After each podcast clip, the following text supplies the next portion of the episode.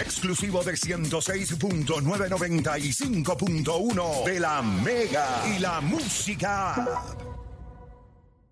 Este programa no hay manera de copiarlo. No porque no se pueda, sino porque no ha nacido. ¿Quién se atreva a intentarlo? La Garata. La joda en deporte. Lunes, lunes a viernes por el app La Música y el 106.995.1 La, Mega. Bueno, mi gente, ustedes saben que ya son las 11 y 45. Eh, yo les voy a, estábamos hablando fuera del aire, que ¿verdad? uno se pone a preguntar si uno dice, "Lo- los jugadores de la NBA sentirán lo mismo que uno como fanático siente. Tú sumas hoy a Dennis Schroeder, tú sumas hoy a Thomas Bryan, tú vienes jugando bien, tú vas a coger un equipo de Detroit que está en cuatro. Yo buscando el récord. Tiene cuatro derrotas, cuatro perdidas. No hay otra manera. Ese equipo está para que tú hoy lo cojas y lo partas en un back-to-back. No hay manera. Lo que pasa es que, ¿sabes lo que pasa aquí? Lo- lo- ahora mismo lo más preocupante es que el pote de sal este se acaba de poner una camisa de los Lakers. No, no, no, pero no, no. Yo, yo- yo no veo cómo. Yo no veo cómo. Voy a coger los tres llamadas más, tres llamadas más de hable lo que quiera. 787-620-6342. 787-620-6342. A lo que me ayudan con las líneas, te dejo saber que estar en forma no quiere decir que usted no pueda beber cerveza. Es que una idea tan tonta. Para que usted tiene que beber la cerveza correcta. Y una botella de 12 onzas. Una botella de 12 onzas de Miller Lite tiene solamente 96 calorías y 3.2 gramos de carbohidratos. ¿Qué significa eso? Que toda la reventada que usted se dio de lunes a jueves, que usted fue hoy a las 5 de la mañana al gimnasio, que usted se siente sed, que se compró esa camisa que le queda slim, super extra slim fit, que lo que usted piensa que es una camisa para, que, que es un bodysuit, no, es una, es una, una polo, una t-shirt. Usted se la puede seguir poniendo si usted obviamente bebe la cerveza correcta. Y es Miller Light, gran sabor, grandes momentos. It's Miller, Miller Time. Time. Tenemos gente en línea, 787-620-6342. Cuando, ok, tenemos acá a Pancho de la calle, líneas llenas. Pancho, Garata Mega, dímelo. Pancho, tiene que, tiene que bajarle el Bluetooth, Pancho. Yo sé que eso es bueno, pero papi, soy horrible, Pancho, ¿oíste? Ayúdame, ayúdame ahí. Dale, Pancho. Compren Bluetooth de calidad, no los pirateados eso, por favor, en, en, en Chain. Diablo en Chain. No, no, no. No, está. no puedo bregar con él, no puedo bregar con él. Se, No fue, puedo bregar se- con él. se fue con los Panchos. ¡Se murió! Se fue con los panchos. Se así fue con mismo los es. panchos. Mira, vamos con Sombra de Florida. Sombra, por favor. Ese también tiene la voz de. Baja el de- volumen desde ya. Dímelo, dímelo, Sombra. ¿viste? Él sabe, mira. ¿viste? Dímelo, Sombra. Mira, este, este- este comentario para Oda y Juancho, yo lo voy a hacer y que yo me diga si están de acuerdo o no. Ok. Este, o sea, to- todo el mundo, to- todos hemos visto los problemas que están teniendo Golden State este año, pero yo creo que hay uno que casi nadie está mencionando, y usted me dice si están de acuerdo. Yo creo que uno- un problema bien grande que tiene Golden State es el ego de Clay Thompson. No estoy hablando del juego de Antier contra Phoenix. En el anterior ustedes vieron la rocadera que se, se tenían Devin Booker y Clay Thompson. Y en el juego anterior de Antier, vino Steve Kerr y lo puso a empezar a defender a Devin Booker. Y no es secreto para nadie que hoy día Clay Thompson no puede defender a los mejores guards de la liga y mucho menos posiblemente al mejor shooting guard de la liga, que es Devin Booker. Entonces yo creo que él está actuando como si fuera el 2019. Ahora mismo en el equipo él es el segundo que más tira, el, más que toma Y es por eh, diseño. canastos, o sea, el más Y es por diseño, más- para que sepas. Es por diseño. tira, pero hoy día, pero hoy día Andrew Wiggins es, es mucho No, mejor opción no, no, no, no, no, no, no, no, no, no, no, no, no, Sombra, déjame explicarte algo, porque eh, obviamente usted puede, tú puedes leer el periódico o, o tú puedes escuchar a los que saben. Steve Kerr en la última, pero, pero escucha, en la última conferencia de prensa, dame hombre, papi, porque tiene un río terrible ahí. En la última conferencia de prensa de los Golden State Warriors cuando perdieron, Steve Kerr dijo, el equipo tiene que ayudar a Clay Thompson, tenemos que ayudarlo. Obviamente él está quizás tirando tiros algo apresurados en algunos momentos, pero nosotros sabemos que él va a llegar ahí y nos vamos a divertir mucho cuando eso suceda. Los tiradores tienen que tirar. Lo de la defensa, usted tiene que cogerlo con calma. ¿Por qué no se enfoca en que Stephen Curry en toda su carrera nunca ha a nadie y no se ha lesionado como se lesionó eh, Clay Thompson? Lo que pasa es que cuando los equipos van mal, usted es tan idiota que sencillamente va a lo más fácil, porque es que el cerebro no le da para más. Usted no se sienta en el lavamano porque no tiene tapa.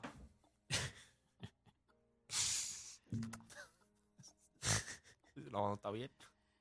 Chico, no puedo. No, no, no, no, no, no. Ni ustedes van a opinar, vamos. Los voy a proteger. No, no, no. te- creo que voy a decir algo que- te va a gustar y... y- Ahí va. el ahí año, va. el- Pero porque tiene que decir que le va a gustar, tú lo dices y ya. No importa a ti si le gusta No. Porque él le No. gusta agradarme, no es como tú, malagradecido.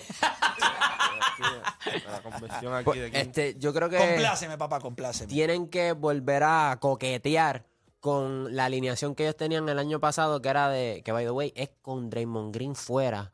Y habían promediado sobre 51 puntos. Es Jordan Poole, Clay Thompson, Kevin Looney, Andrew Wiggins y Stephen Curry.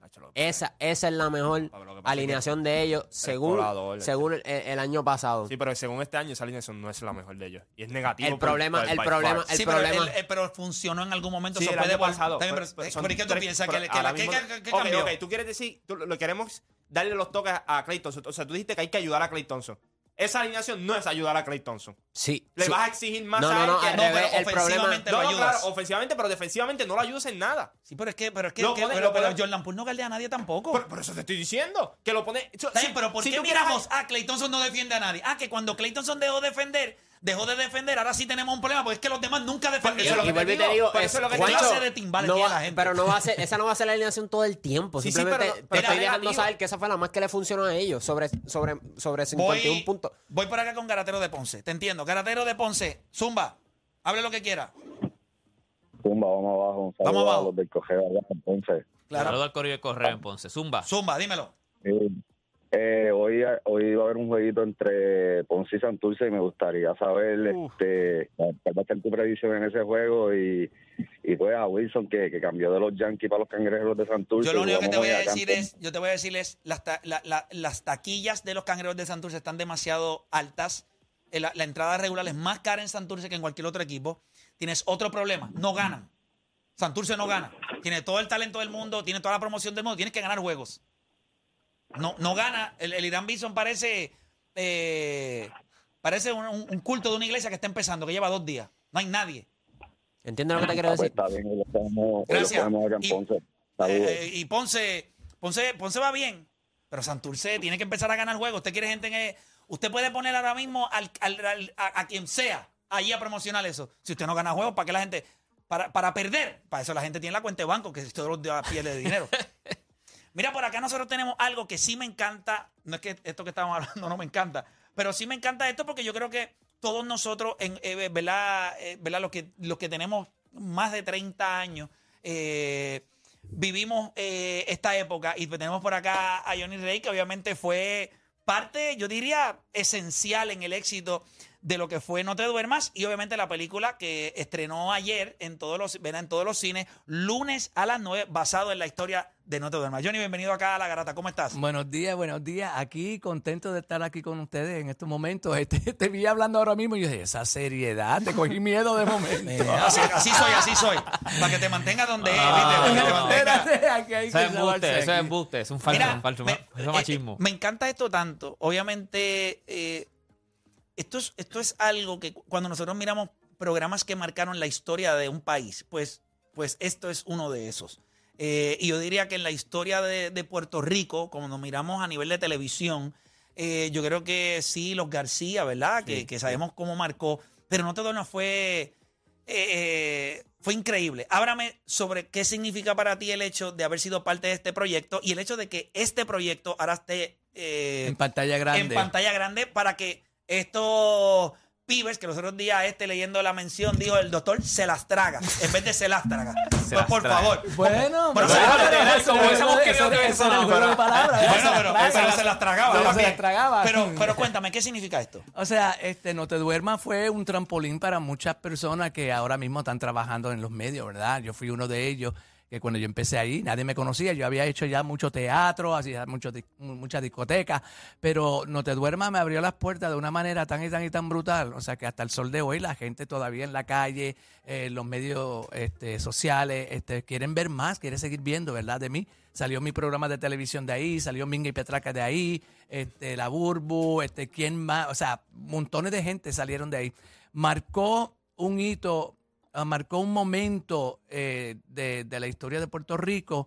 Eh, no ha habido nada antes ni nada después, ¿verdad? Eh, fue controversial, cuando empezó, empezó en un canal que no era, no tenía una cobertura grande. Entonces, cuando se muda para, para Telemundo, claro, ahí entonces tiene la cobertura completa. Yo siempre lo comparo como que cuando uno hace un web series en el internet y después Netflix lo recoge. Es correcto. Eh, Sí, sí, sí, eh, sí. Así es que yo lo comparo. empezó en ¿verdad? Super 7, creo que fue que Empezó en el Super 7, en, No, en- está en bien. Puerta de Tierra. Entonces, pues no tenía esa cobertura grande y sin embargo, tenía, eh, estaba arrasando el dentro ruido, de eso. el ruido mediático que hizo llevó a, a un major network como lo fue Telemundo a decir, yo necesito poner esto aquí porque ya tenía éxito. Exacto. Aunque no, o sea, se podía saber que una vez ocupara un lugar en un canal que tuviera cobertura nacional, pues eh, eh, it was game over. It was para- gonna- exactamente, era, era- se acabó el juego para y todos. yo tuve la suerte que yo caí en el momento que no te duerma todavía se estaba formando.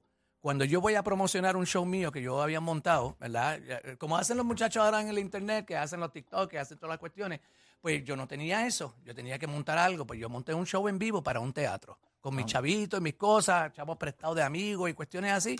Hicimos este show y yo fui a promocionar a No Te Duerma cuando estaba todavía en el Super 7. Ese primer día que yo fui, yo fui con un, un personaje que tengo que se llama Tito Bridge, de Tito Puente, que era un rumbero, que Sí, toca acuerdo, me timbal, acuerdo, ¿te acuerdas sí, sí, sí. Y wheeleaba, brincaba y cuestiones, bailaba. Y cuando el gángster vio eso, quedé loco, ¿verdad? Yo fui la semana entrante para entonces promocionar de nuevo, ya la tercera semana, porque yo la seguía preguntando, ¿puedo venir la semana que viene para promocionar? Pero como yo causaba escándalo, me decían, sí, ven, ven, ven. Y a la Claro. tercera semana me preguntaron, me, me- me- se sentaron conmigo, tanto el gángster como Gabriel Suau, y me preguntaron si a mí me interesaba ser parte del elenco. Y yo, claro que Claro, sí. cancelame o sea, el show del teatro, fíjate, vamos a quedarnos aquí. no, y lo bueno es que después de promocionar en No Te Duerma, el teatro se me empaquetó Pues de una claro, manera. Yo claro. estuve semanas en el teatro haciendo los personajes míos. Y gracias a eso, pues me hice famoso en Puerto Rico. De, de todos los personajes que, que tú tienes, obviamente sabemos Petraca. Petraca, de Miguel Petraca. sabemos, a mí me gustaba mucho el de Don King. Don Quijote. estaba durísimo, eso estaba durísimo. ¡Ey, Este, mamá, está tripeando en caquepollo! de verdad que eh, era una. eh, Y eso era lo que daba. O sea, daba. eh, Uno se sentaba a ver los personajes y daba el balance entre sí, posiblemente lo que todo el mundo quería ver, pero sí había comedia y te reías. O sea, era, era, era bueno. Pero ¿cuál de todos para ti? A mí, este, El más me que te guste, no es el más éxito, nada, nada. El más que te gustaba el más a que ti. me gustaba a mí. A ti. El que, el que siempre le decía a Yailin, titrón, titrón, titrón. El guambazo, el loquito, Guambazo. siete, Sí, la guambazo. cosa, ese feíto, tú sabes. Porque ahí yo hacía lo que me daba la gana en el momento que me daba la gana y la gente lo aceptaba, ¿verdad? Porque tenía como una especie de inocencia, aunque era medio, este, lascivo, ¿verdad? Era como... ah, Sí, era medio, sí, era medio yaco, medio yaco, Sí, medio sí, yaco. tú sabes, pero todo el mundo le cogía cariño, las muchachas me decían a cada rato, ¿verdad? Me decían, es que este este niño es tan chulito, este niño mío. Y tú yo- pégate, pégate, pégate. Y el, más, y el más exitoso fue Petraca. Petraca Bueno, eh, eh, Petraca, el juez, no, pero el juez viene de otro programa. Que yo Pero que hacía, es otro es un nivel. show, es Otro cosa. nivel. Es otro, otro, tú sabes. A mí me Gracias a la encantó. visión de Gabriel Suao y Tony, que me dejó hacer lo que me daba la gana en el momento que yo salía, porque yo tengo que decirlo y donde quiera que yo voy lo digo. Tony me daba el espacio cuando eh, el gánster ensayábamos, él me decía, mira, eso es tuyo, en el momento que tú sales, tú tienes que brillar. Olvídate de mí, tú mete mano. Y Tony me daba chistes, me decía cosas, tú sabes, para yo poder este, decirlo en el momento. Y quedaba como si fuera mío, pero era un chiste de Tony. Y no me decía, vas a decir esto, di esto. Va a joder, va, va, perdón. No, no, no, no, Después- preocupes, eso eso, no, sí, eso no eso sí. importa. Este- pasamos el- eslogan de este programa es la joda en deportes. Ah, así pues que entonces, joder no pues, importa. pues Mira, chévere. este. ¿Qué te pareció la película y, y qué le tienes que decir a la gente para que, para que vaya a las salas de cines a verla? Bueno, yo te voy a decir una cosa. La- la- Las personas conocen la, eh, la televisión, ¿verdad? Conocen el programa No Te Duermas. Lo que no conocen es todo lo que sucedió detrás de las cámaras durante todos esos años. Eh, años, uñas, rejas, ¿verdad? no, no te preocupes. este, esos años, ¿verdad? Eh, tienen que ir a verla. Hay el toque de nostalgia, claro está. Se ve que nosotros en aquel entonces, este, lo controversial, pues siempre, ¿verdad? Este, tiene pega para el bien o para el mal, ¿verdad? Y yo siempre digo lo mismo. Cada generación tiene su artista. Eh, cada persona, cada artista que rompe con lo establecido va a ser controversial. La gente va o quererlo, amarlo, odiarlo y querer, tú sabes, destruirlo. Y nosotros pasamos por eso, tú sabes, nosotros pasamos por eso. en, en, en No Te Duermas, Tony se las vio, tú sabes, bien difícil en un momento dado, porque el programa, tú sabes, los auspiciadores cogieron miedo, la gente protestando, que inmoral, cafre, sucio, bla, todas esas cuestiones. Que todo era cierto, pero era espectacular. Pero era espectacular, tú sabes. O sea que tú sabes que, ok, no, eh, la gente contemporánea como, como Play, como yo, nosotros vivimos esa época, nosotros vivimos ese, ese, ese programa, lo vimos, pero yo creo que también los que tienen que, uno de los que tienen que ir a verlo, porque esto es, o sea, la- yo creo que estos chamaquitos no saben lo grande que fue No Te Duermas en, en Puerto Rico en la televisión, o sea... Yo creo que los artistas más grandes de, en, en esos años pasaban por No Te Duermas. O sea, Sí, no había eso es que no- O sea, era la no pasa- plataforma más no, no, no, no, importante. gente, no te duermas, o sea, no te duermas es, es demasiado de grande. O sea, ustedes tienen que saber esa historia, de verdad. Como cuando tú dices, doctor, se las traga. Es que, que, que nos reímos fuimos Play y yo porque no sabíamos. Pero, o sea, no te duermas fue, o sea, es, es, es una cosa, un paso en la televisión, otra cosa. Ustedes tienen que, eso tienen que saber lo que fue No te duermas, de verdad. Si se quieren divertir quieren saber la historia del programa que cambió, el programa que posiblemente, eh, sin temor a equivocarme, rompió tantos y tantos esquemas en televisión que hoy nosotros podemos hacer en otros medios lo que hacemos hoy. Porque hubo alguien que dijo, ok, vamos a movernos lo más cerca de la línea que se pueda. Y seguían empujando la línea y hoy, por eso él dijo, joder, y le dio miedo y ya hoy, no es que tú lo dices 24/7, Sí, pero pero, yo no- yo no podía decir eso en la pero no se televisión. decir. Yo no creo que todavía se pueda decir, pero Bad Bunny los Sí. otros días en ese mismo canal eh, no rompió. importa. No le importa, pero oye Johnny, En los Caribbean Cinemas de todo Puerto Rico, los lunes a las 9, la verdadera, la verdadera historia de Pedro. No, no, no. La historia de No Te Duermas, ¿ok? Definitivo. Lunes a las 9, obviamente es el nombre de la, de la película, la historia. Porque salía los lunes a las 9. Es correcto, salía los lunes a las 9 de la noche. Así que mire, vaya, vaya al cine, apoya esta producción eh, local del programa que sencillamente cambió lo que fue la televisión y para mí los medios eh, en Puerto Rico. Johnny, gracias por estar con nosotros. Gracias a ustedes, de verdad. Bueno, gente, no hay tiempo para más. Disfrute, vaya, evite que le hagan la prueba del cubo en el día de hoy. o sea, es complicado. Sí, Johnny, ¿sabes sabe cuál es la prueba del cubo? ¿Sabes cuál a es? La prueba del cubo. del cubo. Yo pensé que tú dijiste otra cosa. Yo ni iba ahí, yo dije, déjame irme, porque vamos a la prueba aquí que no me gusta. Bueno, esa verdad, cada cual, pero, pero, la, pero la del cubo, obviamente, pues, te sientan en un cubo. Si se van al fondo, pues usted llegó lleno. Si flotan, pues llegó vacío. Y entonces ya usted toma las cartas sobre el asunto.